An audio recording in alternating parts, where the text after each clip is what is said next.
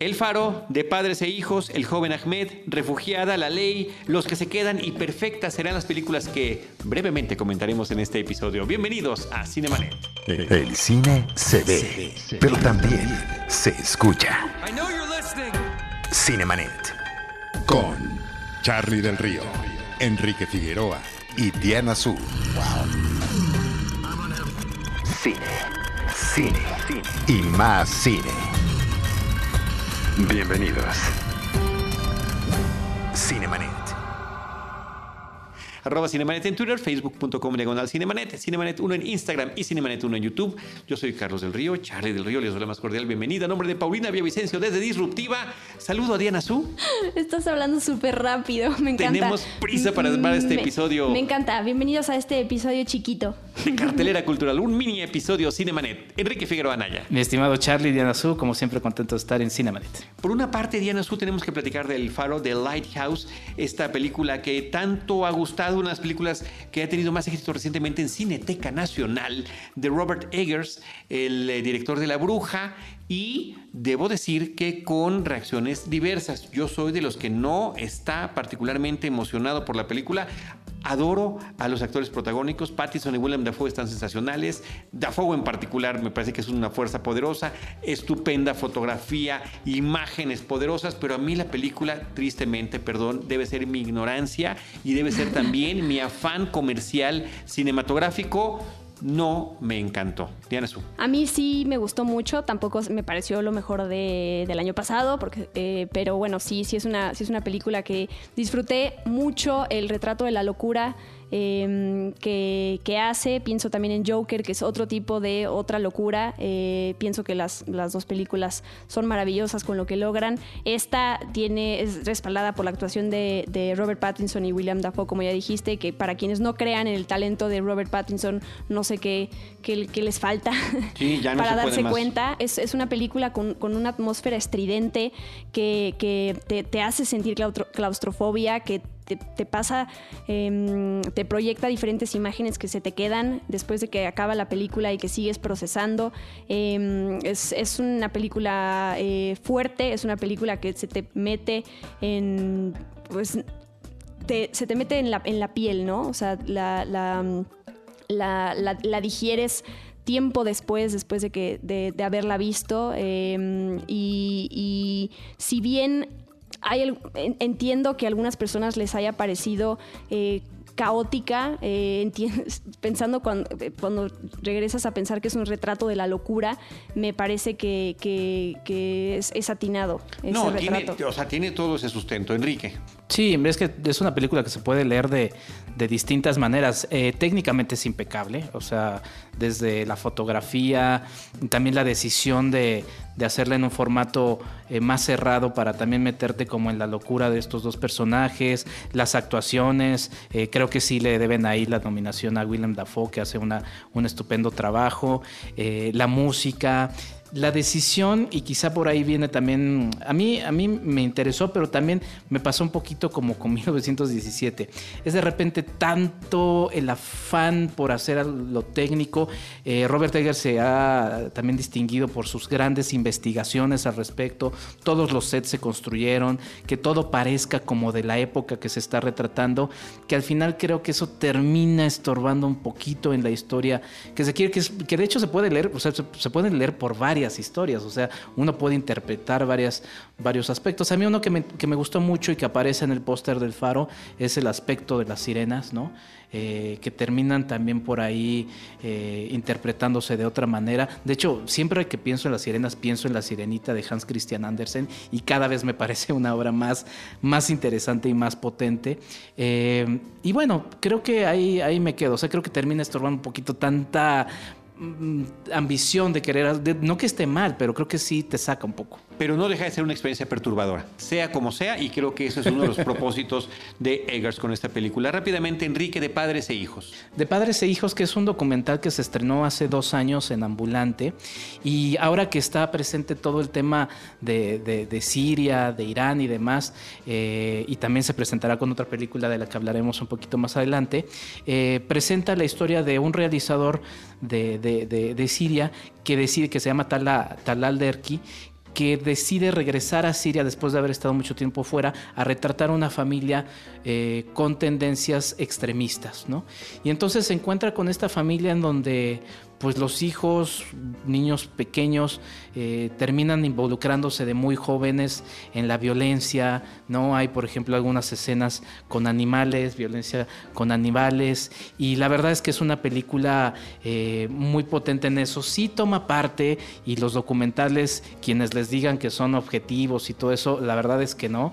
Eh, es un documental que sí toma parte, pero que no deja de ser valioso en el ejercicio de ser un, un documental que te presente esa parte que desconocemos, porque escuchamos de Siria, pero ni siquiera sabemos cómo es Siria en muchas ocasiones, ¿no? De, de padres a hijos nos pasamos a El joven Ahmed, que justamente hacía la referencia. Exactamente, esta ya es una película de, de- de ficción, es una película, la película que abrió justamente el Festival Internacional de Cine de Morelia eh, más reciente de los hermanos Dardenne eh, y que nos presenta la historia de Ahmed, un chico de 13 años eh, en la Bélgica de nuestros tiempos que ha quedado atrapado en este momento en el que se está definiendo su, su adolescencia, su identidad y se asume como un extremista.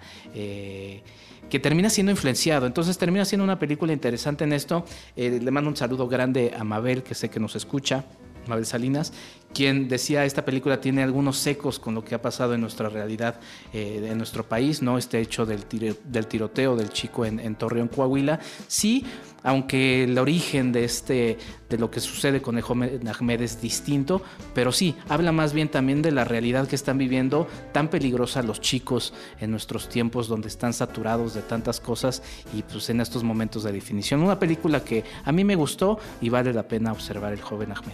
Del joven Ahmed hay que platicar, eh, bueno, tú Enrique, porque es el que ha estado al pendiente de lo que ha sucedido en el Festival Internacional de Cine Judío en México, de eh, algunas de las cintas que están presentando. Refugiada sería una de ellas. Me parece muy interesante lo que está haciendo el Festival Internacional de Cine Judío en, estos tiempos, porque el, el festival siempre había tendido como a presentar eh, películas muy diversas, eh, como cualquier otro festival, pero sin un corazón temático. En este, en, este, en este tiempo sí, ahora lo que decidieron es presentar a la mujer como la figura principal de su festival. Y no todas las películas son películas de, de la actualidad, es decir, rescatan por ahí una película de 2014, como La Ley, y, películas que creo que son interesantes porque nos dan siempre películas que te hablan de otras regiones que no conoces y te las hablan ellos, es decir, no desde el punto de vista eh, hollywoodense, me parece muy enriquecedor. Una de ellas es eh, Perfectas, como decías, Charlie, es la, historia de, de dos chicas y una chica trans en la, en la, en la etapa de la adolescencia que terminan eh, por estos afanes de conectar y de ligar a chicos para un baile. eh, terminan en un asunto de, ve- de venta de órganos ilegal. Es muy interesante, habla también de la aceptación. O sea, es una película que, que llama la atención por ese punto. La ley es otra película que también nos habla de un hecho histórico. En 1974, este, la ministra de Salud del presidente francés Valéry Giscard, Simone Veil, eh, propone esta ley eh, pues para no criminalizar el aborto. Es una película que habla mucho de nuestra actualidad, pero de un evento que pasó en Francia hace casi 50 años y todas las discusiones en contra y, y a favor, la verdad es que resultan muy apasionantes algunas muy violentas también. Eh, por ahí unos de los que están en contra presentan los, los gritos de un eh, feto, eh, los latidos de un feto en, el pleno Congreso de, de Francia. Y la verdad es que es una película interesante en ese aspecto, pero sobre todo yo creo que por el hecho histórico que retrata.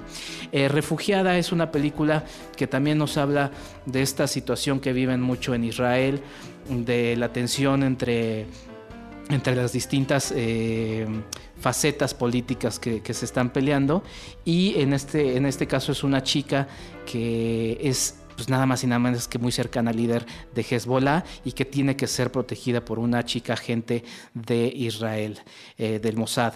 Y pues bueno, tienen que convivir y se, eh, de estas típicas historias donde los, los que están en bandos contrarios se acercan, se conocen y bueno, terminan por ahí eh, pues acercándose de más. Una película interesante, pero la verdad de las cuatro, de las seis que se proyectan en el FICM, es este, la que fue mi favorita fue Los que se quedaron.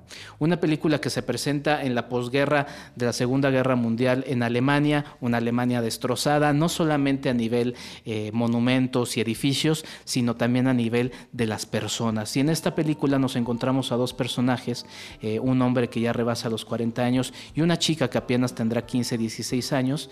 Eh, el hombre perdió a su familia, a su esposa y a sus hijos, y la chica pierde a, a sus papás. Y terminan encontrándose. Es una película que también por la diferencia de edades termina siendo una historia de amor prohibido, pero una historia muy linda. Me acordó mucho ahora que estábamos revisando Scorsese, que por cierto es, esas otras de las recomendaciones, está proyectando un ciclo de Martin Scorsese en la Cineteca Nacional. Ver esas películas en pantalla grande, la verdad es que es un deleite y me, me, me, acordé mucho de la edad de la inocencia en esta historia que está representada eh, por, eh, creo que es Michelle Pfeiffer y siempre se me olvida el otro, el otro nombre del protagonista, eh, no quiero decir una barbaridad, pero bueno, es una de, estas historias de amor prohibidas en donde tú sabes que no va a terminar, pero te dejan esa sensación de algo lindo. La verdad es que esa fue la película que más me gustó de este festival, del Festival Internacional de Cine Judío. Eh, le mandamos un, abrazo al More, que está ahí coordinando la programación. La verdad es que este cambio que ha tenido el festival, también hubo un cambio en su dirección,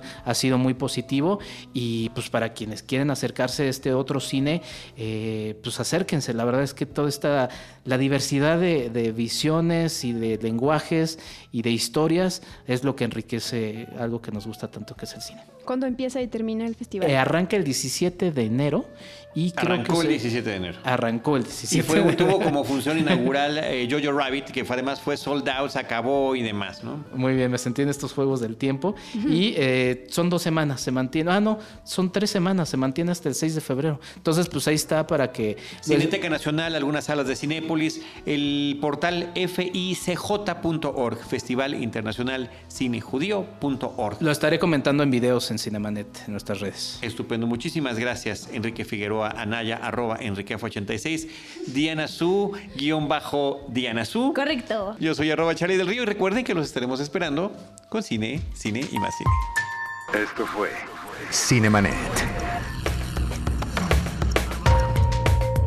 Con Charlie del Río, Enrique Figueroa y Diana Su.